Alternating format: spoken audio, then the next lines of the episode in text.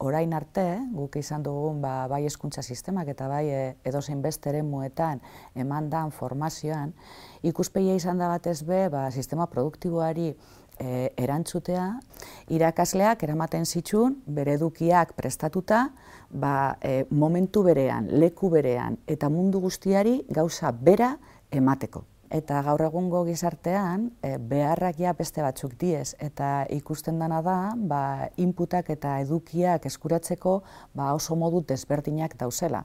Orduan, e, klaro, ba, irakaslearen rola aldatzen da, eta horrezagatik orain deitzen diegu errastaia. Orain, ba, hor dagoen figura horrek taldea bideratzen jakin beharko luke hau da ezagutu behar du oso ondo ba, taldeetan ematen dizen prozesuak eta prozesu horiek zelan errastu taldekide bakoitzak bere garapen propioa egin alizateko. Orain eskatzen bada, e, ba, kompetentzia transversalagoak edo zeharkakoagoak balantzea, ba, orduan erabi behar ditugu beste estrategia batzuk, beste teknika batzuk, beste testu inguru batzuk, baina klau, zelan egiten dugu hori.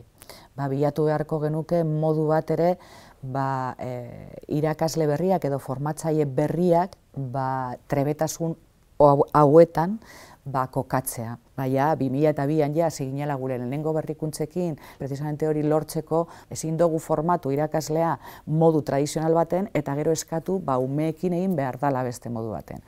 Eta horrekin lotut ere, pentsatzen dugu, ez dara bakarrik eskola mailan eta ere hortan, eta kompetentzia horiek hain orokorrak izan da, ba, formazio ere desberdinetan garatu behar dizela. Bueno, etorkizuneko erronka izango litzake, ja, behin goz, ja e, formatzaile guztiek izatea errastaiak. Ahaztea gugarela adituak, irakasleok, eta pentsatzea baia lagundu behar ditugula pertsona guztiak bere prozesua eraikitzen. Eta nik uste dut hori oso posiblea dela.